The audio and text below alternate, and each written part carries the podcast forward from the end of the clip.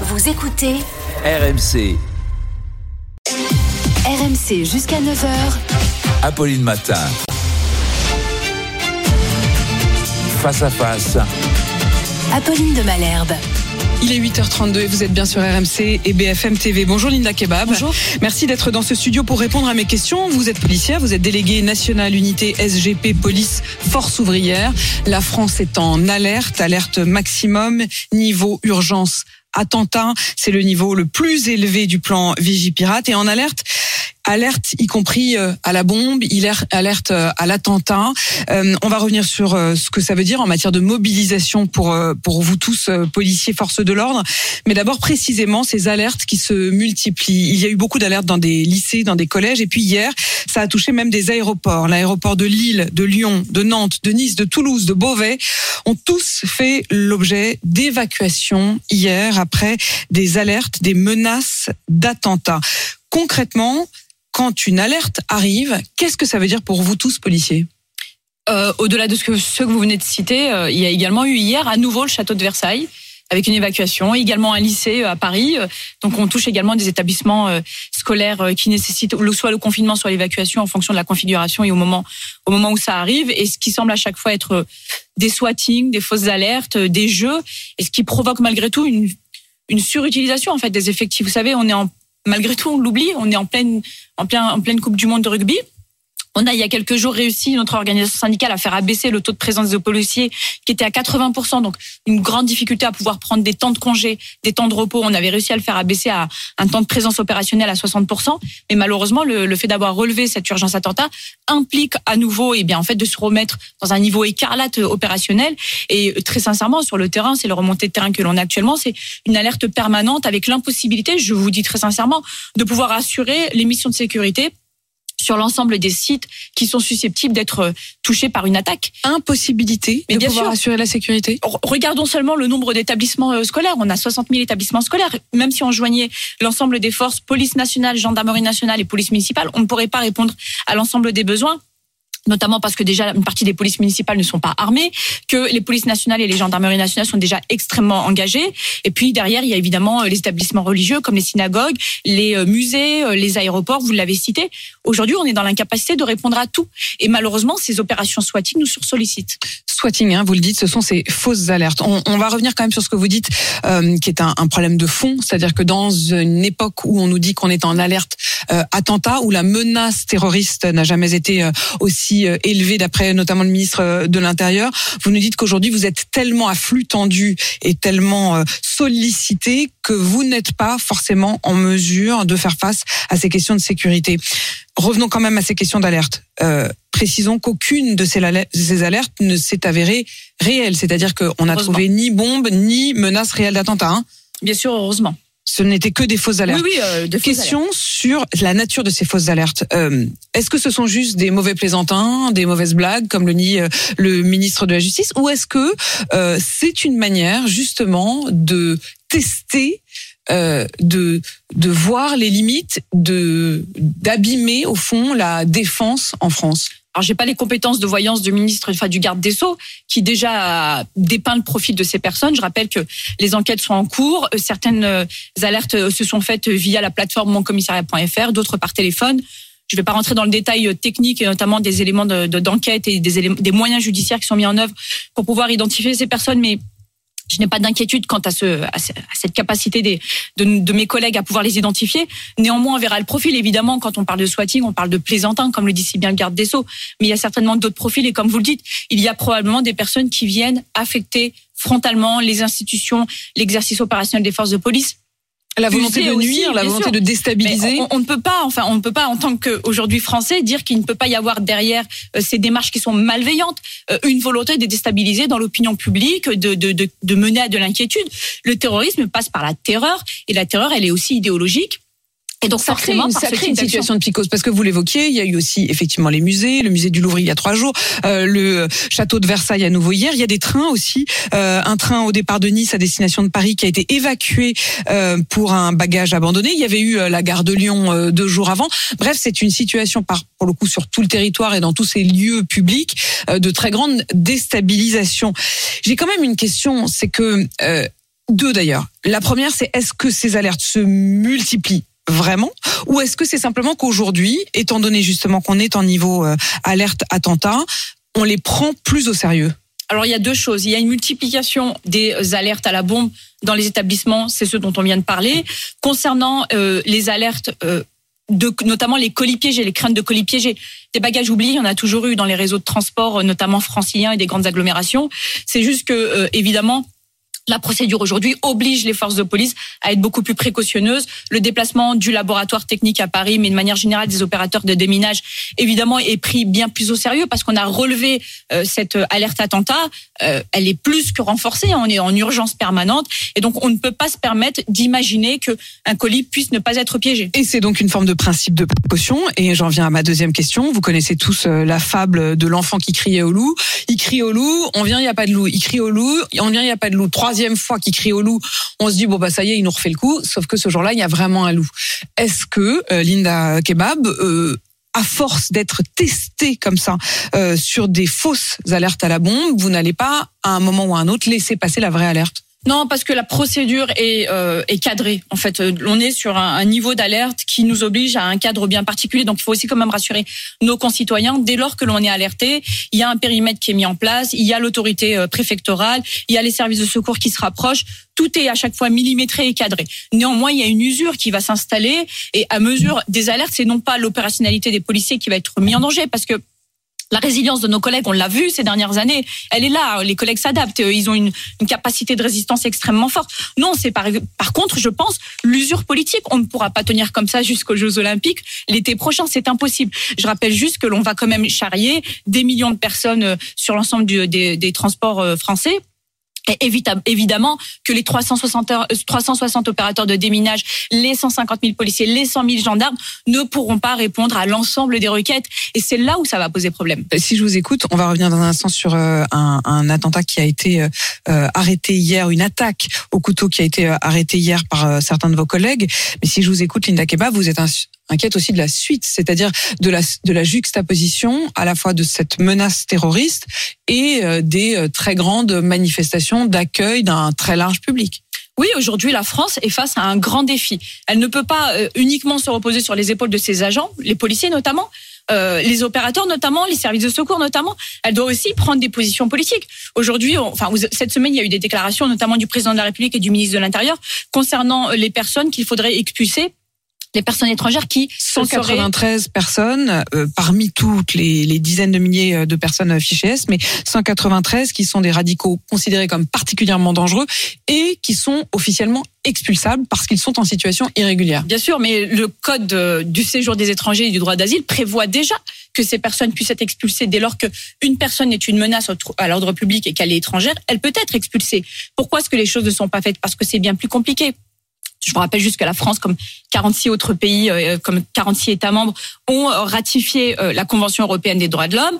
Euh, donc forcément, ça met en œuvre quand même, au-delà de la législation nationale, des moyens de protection à l'attention de ces personnes. Le fait d'être arrivé avant 13 ans en France, le fait de résider depuis un certain temps, le fait d'être marié avec un Français ou une Française, le fait d'avoir des mineurs français comme enfants. Tout ça sont des mesures de protection. En fait, il y a beaucoup, ce que vous dites, c'est qu'il y a beaucoup d'exceptions. D'ailleurs, on s'en est rendu compte avec euh, le l'assassin de Dominique Bernard, euh, qui euh, était arrivé en France à l'âge de 6 ans.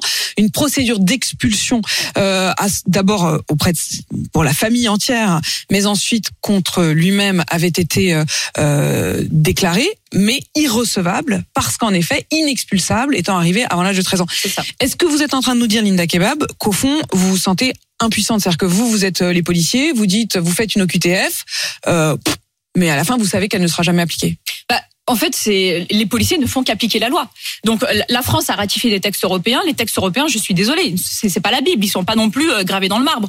On peut très bien les modifier. Vous avez également l'article 8 de la Convention européenne des droits de l'homme qui garantit le respect à la droit, le droit à la vie privée, pardon, et à la vie familiale qui empêche également. Mais en même temps, qui permet... ce qui permet aussi, c'est des garanties pour. Bien sûr, euh, mais il faut quand même des garde-fous. Je, je, parle pas, je parle pas de, de, de se désolidariser des textes européens. Je parle juste de s'adapter à un fait de société. Aujourd'hui, depuis 2018, on constate sur le territoire français notamment des attaques terroristes qui, pour la plupart, viennent par exemple du Nord Caucase l'Ingouchi, la Tchétchénie, Samuel Paty, euh, l'attaque de 2018, tout le monde a oublié, il y a eu un mort dans le quartier d'Opéra et puis euh, tout récemment. Eh bien aujourd'hui, on ne peut pas expulser ces personnes parce que évidemment, elles seraient soumises éventuellement à des actes de torture ou de maltraitance dans leur pays d'origine. Et donc la loi nationale en France mais également les textes européens protègent ces personnes. Alors oui, aux droits de l'homme, oui à la protection de ces individus, mais oui aussi à la protection des 65 millions d'individus qui aujourd'hui peuplent la France. Est-ce que la liberté euh, d'une personne et éventuellement les prémices euh, d'un traitement dans son pays d'origine, dont on n'a absolument pas la certitude hein, qu'elle serait maltraitée, nous donne le droit aujourd'hui d'exposer l'ensemble des concitoyens français à un risque de mort. En réalité, vous posez euh, la question aussi d'une sorte de situation d'urgence, c'est-à-dire euh, euh, qu'il faudrait peut-être des lois d'exception avec le moment que l'on traverse? Pas des lois d'exception, juste une adaptabilité des textes à une société qui est en mouvance permanente et avec une Europe qui aujourd'hui est une solution régionale aux droits de l'homme qui s'inscrit dans un contexte international. Il y a un problème de droits de l'homme au niveau international et l'Europe est devenue une solution régionale. Est-ce que oui ou non l'Europe ne doit pas aussi se protéger Non pas comme certains parlent de protection civilisationnelle, mais je parle juste d'États membres de souveraineté nationale et de population. En fait, vous dites qu'il y a une contradiction entre les décisions que l'on prend, que vous, euh, policiers, euh, appliquez, c'est-à-dire décider, par exemple, qu'une personne doit être doit quitter le territoire. Euh, en réalité, vous faites ça, mais il, ça se heurte à un autre principe contradictoire, lui, qui euh, nous empêche, pour un certain nombre de raisons, d'expulser. Est-ce que ça veut dire que quand on entend Emmanuel Macron qui donne une directive à tous les préfets de France il y a trois jours pour leur demander d'être particulièrement vigilant et de mettre en œuvre les expulsions de ces 193 personnes dont je parle, en fait, c'est du vent. Bah, en fait, certains vont pouvoir être expulsés, d'autres vont saisir euh, les autorités judiciaires qui leur permettront de rester. Il y a un centre de rétention administrative euh, pour les personnes condamnées, en tout cas qui ont purgé des peines pour du terrorisme. Il y a trois cellules en particulier qui sont actuellement sur le Crade Léquin euh, dans le Nord. Aujourd'hui, les collègues, j'ai eu l'occasion il y a quelques mois de m'y rendre très longuement et d'échanger avec eux, ils m'ont dit on est en sous-effectif les juges sont débordés. Donc on a aussi aujourd'hui des personnes qui sont retenues dans ces centres.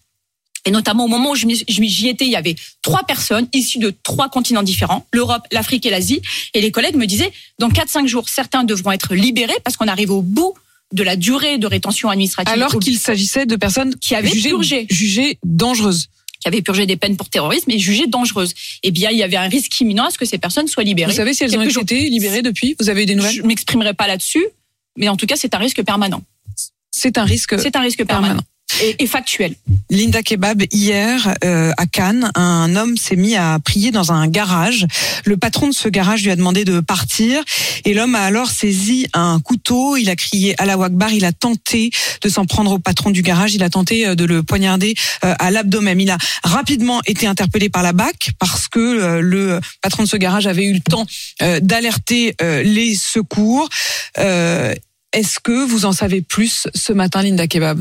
Alors je vous donnerai pas, c'est comme euh, pour euh, cet horrible attentat à Arras où on a évidemment été sollicité pour donner des éléments d'enquête. On peut pas le faire, je peux pas le faire à cet instant ou donner des éléments d'enquête que ce soit sur le profil ou sur le mode opératoire et sur euh, évidemment les éventuelles affiliations terroristes de cet individu. Néanmoins, moi je tiens en tant que représentant du personnel et issu de la police nationale saluer, il faut le rappeler quand même, parce que de là des forces d'intervention que l'on connaît en France et qui font un travail exceptionnel, je pense particulièrement au RAID du côté de la police et du GIGN du côté de la gendarmerie, il y a également ces forces d'intervention locales, les BAC comme la Cannes, les euh, brigades euh, issues euh, des commissariats, comme ce fut le cas à Arras, où en quatre minutes d'intervention, les collègues ont pu neutraliser l'individu qui, je rappelle, je rappelle juste, et c'est un message que j'ai besoin de refaire passer, je l'ai fait passer, je le refais passer, deux choses au moment où les collègues interviennent à Arras, au bout de quatre minutes, on est sur un FSPRT, donc avec une fiche active et quelqu'un qui est très hautement surveillé par la DGSI, avec les moyens que la DGSI a, parce que je rappelle juste qu'on a quand même 20 000 fiches aujourd'hui en France. Les collègues sont intervenus en quatre minutes. Deux choses. Il y avait une victime à ses pieds. Il y avait une victime qui, normalement, on aurait dû déplorer plus de victimes, plus de morts. Les collègues ont eu peur d'utiliser leur arme 9 mm. C'est le retour du terrain. Je vous parle, je vous parle de ce qui s'est passé à Arras. Les collègues ont eu peur d'utiliser leur arme 9 mm. Ils ont utilisé le taser, donc le pistolet à impulsion électrique, qui heureusement a bien fonctionné, mais qui ne fonctionne pas toujours. Et donc, ils ont pu neutraliser l'assaillant. Mais ils ont pris un risque. Vous savez pourquoi? Parce qu'aujourd'hui, les policiers, notamment dans les services locaux, et surtout quand on a vu cette, euh, cette police bash, ce police bashing cet été, notamment jusqu'au raid qui a subi eh bien aujourd'hui nous disent nous avons peur d'utiliser notre arme même face à des terroristes. Alors attendez, je veux quand même comprendre parce que là ce que vous nous racontez, euh, donc vous nous vous nous racontez cette scène. Euh, vos collègues arrivent.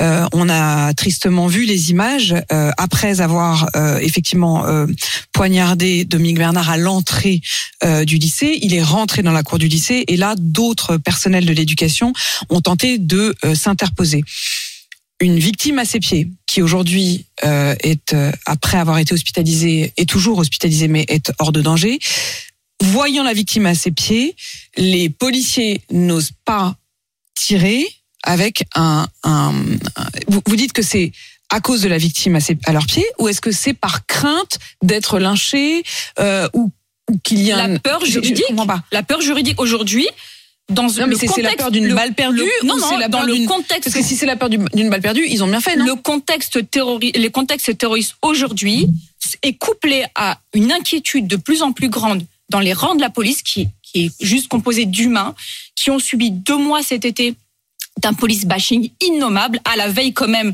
d'une situation d'attentat assez exceptionnelle et que l'on n'a pas connue depuis un certain temps et avec des policiers aujourd'hui qui nous disent mais même dans ce contexte-là moi j'ai pas envie de me retrouver en tôle et donc du coup devant un terroriste je fais quoi? Eh bien factuellement ce, ce genre de questions se, se pose, pose- dans les se microsecondes. pose et s'impose. Les collègues nous le disent. Nous ne sortons pas l'arme. On a peur aujourd'hui d'être attaqués par des gens qui nous disent qu'on aurait dû se peut-être cibler les se orteils, les orteils d'un terroriste pour le neutraliser. Il se trouve juste que, ça. ayant une victime à leur pied, vous auriez fait pareil, vous auriez pas sorti votre arme. Et pourquoi pas? Vous avez euh, la légitime défense d'autrui. À ce moment-là, vous avez une personne qui a un risque de mort, exposé à un risque de mort. Le couteau est une arme Oui, létale. mais c'était plutôt pour protéger la victime à leur pied, non À ses pieds, non? Bah, euh, je vous dis juste que la crainte des policiers aujourd'hui, c'est l'exposition juridique, l'exposition au police bashing, l'exposition de leur visage sur les réseaux sociaux et qui se disent que leur vie, qui ont vu ce que euh, notre collègue de Nanterre, je ne préjuge pas de l'enquête judiciaire qui concerne l'affaire de Nanterre, mais qui ont vu la vie de famille de notre collègue de Nanterre qui a été exposée avec une femme et un enfant qui ont dû être protégés puis rapidement mis à l'abri parce qu'à tout moment leur vie était en danger. On n'était pas dans un cas terroriste, mais euh, en Mais vous pensez vraiment en que pour ceux qui précise- détestent la police, le, le cadre terroriste les arrête? Je vous rappelle juste que 13% de nos concitoyens estiment encore que euh, la police devrait être assez euh, bisounours devant des terroristes. Donc je suis désolée, mais il y a encore aussi une capacité de nuisance idéologique de personnes qui estiment que des policiers, même face à des terroristes, devraient être avant tout droit de l'homiste à l'attention du terroriste. dans le dans ce cadre-là, le permis de port d'armes devrait être octroyé euh, aux policiers hors service. Je précise les choses. Il s'agit d'être armé dans la vie de tous les jours. C'est-à-dire, vous allez au cinéma, euh, vous allez euh, dans un stade pour un match de foot. Aujourd'hui, vous n'avez pas le droit de porter votre arme, ou alors uniquement si vous y êtes spécifiquement autorisé par ceux qui organisent la rencontre. Euh, demain, euh, et c'est une information RMC euh, que l'on a dévoilée euh, ce matin, vous serez autorisé à porter votre arme à tout endroit, euh, partout où vous vous trouvez. Vous estimez que c'est une bonne chose? La décision va se- s'imposer aux ERP, donc les établissements recevant du public, qui en effet aujourd'hui majoritairement refusent d'avoir des policiers qui entrent avec leurs armes pour des raisons qui les regardent. C'est une bonne chose parce que s'il y a un attentat, je pense notamment à un musée, à un, à un monument, euh, à un lieu de vie euh, et, et de loisirs, ça permettrait à des policiers d'intervenir. Ça doit malgré tout se coupler un accompagnement des effectifs, notamment en matière de formation et de tir, qui aujourd'hui, on le sait, tous les policiers vous le diront, la formation est insuffisante et elle expose juridiquement nos collègues, aussi bien formateurs que euh, ceux qui sont sur le terrain. C'est une bonne chose. Néanmoins, on réglera pas le problème du terrorisme comme ça, Madame de Malherbe. Vous, vous doutez bien qu'on peut pas encore une nouvelle fois dire que tout le risque attentat de notre pays repose uniquement sur ça. Le tout sécuritaire dans la lutte du terrorisme, c'est une bonne chose, mais elle doit être associée à autre Vous chose portez votre arme là? Je ne porte pas mon arme pour venir dans vos locaux, vous êtes un ERP. Je ne voudrais pas être. euh, Vous savez très bien qu'on passe aujourd'hui par des portiques de sécurité. J'ai déjà été refoulé il y a quelques années en rentrant, en tentant d'entrer dans, dans- dans vos studios. Je ne suis plus revenue avec. Mélinda Kebab, ça veut dire que demain, si les, les lieux recevant du public sont autorisés à accueillir des policiers armés, vous pourriez venir armés. Je pourrais venir armée, bien sûr. Euh, Linda Kebab, vous avez entendu cette formule de Gérald Pour vous Darmanin protéger. Je précise. Bien sûr, protéger. non, non, mais bien sûr, j'ai jamais imaginé que vous veniez euh, me menacer. euh, Non, mais c'est important de le préciser pour nos concitoyens que si les policiers entrent armés dans un ERP, c'est pour protéger les visiteurs de cet ERP. Euh, Linda Kebab, la haine du juif et la haine du flic se rejoignent. Vous êtes d'accord avec cette formule? Vous savez, ce sont des formules politiques. J'évite toujours de rentrer dans les débats politiques parce qu'aujourd'hui, c'est ce que c'est devenu, en tout cas depuis 48 heures, depuis que cette déclaration a été faite par le ministre. On sait qu'une partie de la gauche, et notamment de la France insoumise, s'en est offusquée. Je pense que toutes les haines se valent et à partir du moment où on a la haine juif, on a la haine du flic, on a la haine de tout autre euh, groupe minoritaire, professionnel, ethnique, religieux euh, ou de toute manière, elles se valent toutes et elles amènent toutes à la violence. Oui, aujourd'hui, il y a des discours qui sont inquiétants dans notre territoire national qui amène à une haine de la police factuellement. Je veux Ce sont les mêmes qui détestent la police et qui détestent les juifs? je, je ne vais pas sonder les cœurs. Néanmoins, je pense qu'il y a aussi des visées électoralistes qui amènent à ce qu'on amène... À, je vous ai parlé de police bashing tout à l'heure. Et eh vous bien, parlez de quoi? Vous parlez d'LFI Vous parlez de quoi? Bah, Particulièrement de la France insoumise. Je veux dire qu'ils sont quand même en première loge de tout ce qui va être l'incitation à la haine, notamment contre le groupe professionnel que, le, que, que nous sommes, nous les policiers, et qui va dans des visées très clientélistes et électoralistes, amener à des discours, euh, je pense, assez dangereux dans notre situation. Le dialogue euh, est nécessaire. Je veux dire, je, moi, je, je regarde les pays qui ont connu le terrorisme à un point culminant. Je pense particulièrement à un pays, l'Algérie, qui a une heure, deux heures de vol d'ici, qui a connu un terrorisme innommable, 200 000 morts, et qui a eu l'alliance euh, intelligente de faire du sécuritaire et du dialogue. Aujourd'hui, en France, on ne peut pas faire du tout sécuritaire parce que je vous l'ai dit en début de propos et je me dépêche là-dessus, il y a des textes européens et des textes nationaux qui nous bloquent. Et, évidemment, en matière de dialogue et de surveillance, on est en sous-effectif. Juste un petit mot. Les collègues de la DGSI, du SCRT, de la DRPP font un travail exceptionnel. Néanmoins, même sur une fiche active comme celle qui concerne l'auteur de l'attentat d'Arras, eh bien, les effectifs sont en nombre insuffisant. Et ça, nos concitoyens doivent le savoir. Et là, vous parlez du renseignement. Merci Linda Kebab d'être venue dans ce studio. Vous êtes la déléguée nationale unité SGP Police Force ouvrière. Il est 8h53.